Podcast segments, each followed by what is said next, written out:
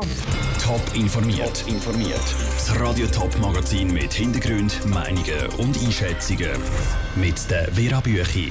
Warum der Klimaprotest am Zürcher Paradeplatz auch ein Eigengoal könnte sein und wieso hunderte Postler unverhofft zu einem höheren Lohn kommen. Das sind zwei von den Themen im Top informiert.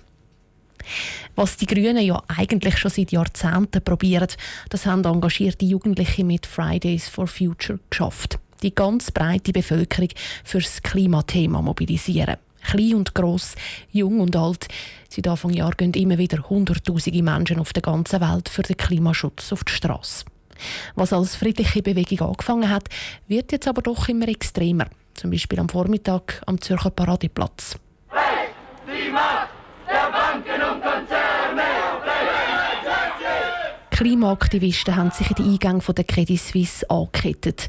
Die Polizei ist gekommen und hat 64 Menschen festgenommen braucht es immer extremere Aktionen, dass das Interesse am Klima nicht verloren geht oder schreckt der Trend die Menschen eher ab?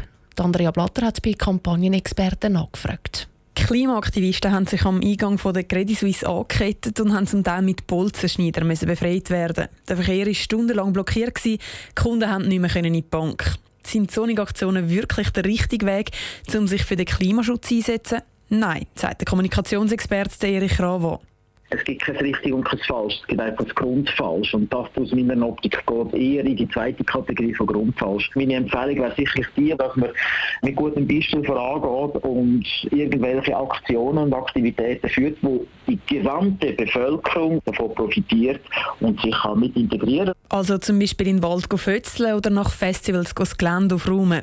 So könnten sich andere Leute ein Beispiel nehmen und vielleicht sogar eine Gewohnheit daraus machen. Brechstangenaktionen wie eben die vor der Credit Suisse könnten die Leute eher abschrecken. Ganz anders sieht das der Kampagnenexperte Andreas Freimüller würde ich jetzt nicht sagen, weil das, was jetzt gerade heute gesehen war, das ist ja komplett gewaltfreie Aktion gewesen und das muss man erwähnen, man muss differenzieren, weil sobald irgendwo über die Linie abgleitet, dann ist es mit der Sympathie aus der Bevölkerung sehr schnell und in meinen Augen auch zu Recht vorbei. Aber solange es gewaltlos bleibe, sagen es durchaus auch ein bisschen extremere Aktionen gar nicht schlecht. Natürlich gäbe es für die einen Haufen Kritik, aber die gäbe es ja auch für friedliche Aktionen wie Klimademos.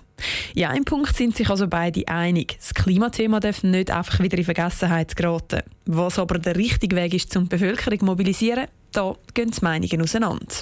Der Beitrag von Andrea Blatter.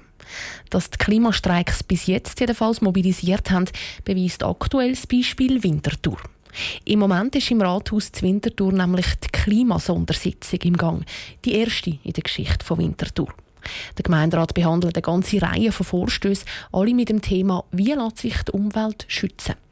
Ruud Schmenzi, du bist mit dabei. Was sind denn die grossen Themen heute Abend? 16 Vorstöße zum Klima stehen auf der Traktandenliste vom grossen Gemeinderat. In einem Vorstoß wird vom Stadtrat verlangt, dass er den Klimanotstand zur Winterthur ausruft. Die Initianten wollen, dass die Stadt Winterthur den Klimawandel auf politischer Ebene ernst nimmt. Mit einer weiteren Motion wenn die Gemeinderat aus dem linksgrünen Lager, dass der Stadtrat die Treibhausgasemissionen der Kampf ansagt. Sie wollen, dass die ganze Stadt Winterthur und ihre Bevölkerung bis ins Jahr 2050 kein CO2 mehr Luft rauslösen. Vor allem trägt der Strom oder Heizungen haben sie im Visier. Das sind jetzt zwei Vorstöße aus dem links-grünen Lager.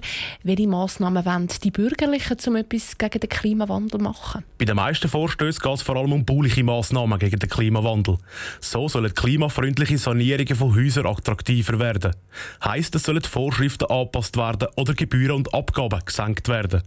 Aber auch bei der Stadtverwaltung soll mehr aufs Klima geschaut werden. So sollen zum Beispiel Elektroautos anstatt Diesel oder Benziner gekauft werden.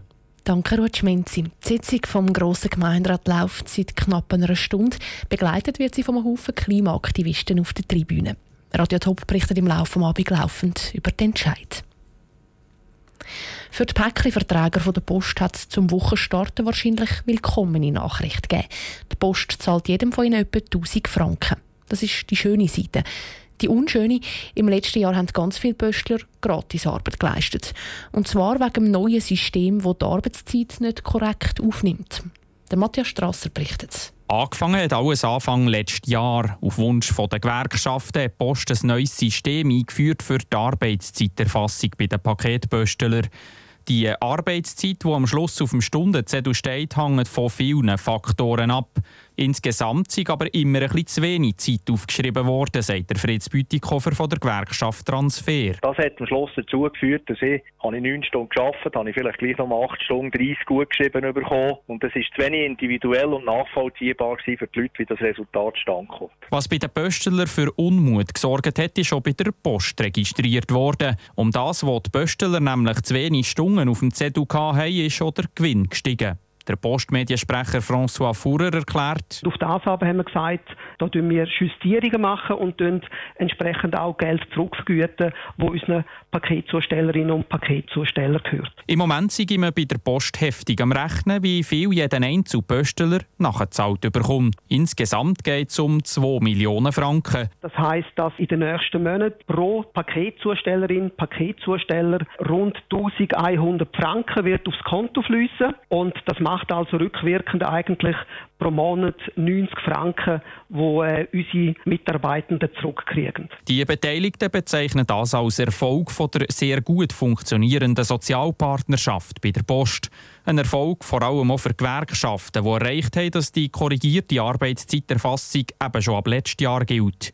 Nochmal der Fritz Bütikofer. Mit dem Resultat sind wir mehr als nur zufrieden. Und äh, ich glaube, das ist auch eine gute Sache. bei den Betroffenen ganz sicher äh, auch entsprechend gewürdigt werden, bin ich davon überzeugt. Die Frage, wie das die Post das System vor einem Jahr überhaupt hat können einführen und warum Gewerkschaften diese Probleme nicht haben gesehen die interessiert nach dem heute angekündigten Geldregen niemand mehr.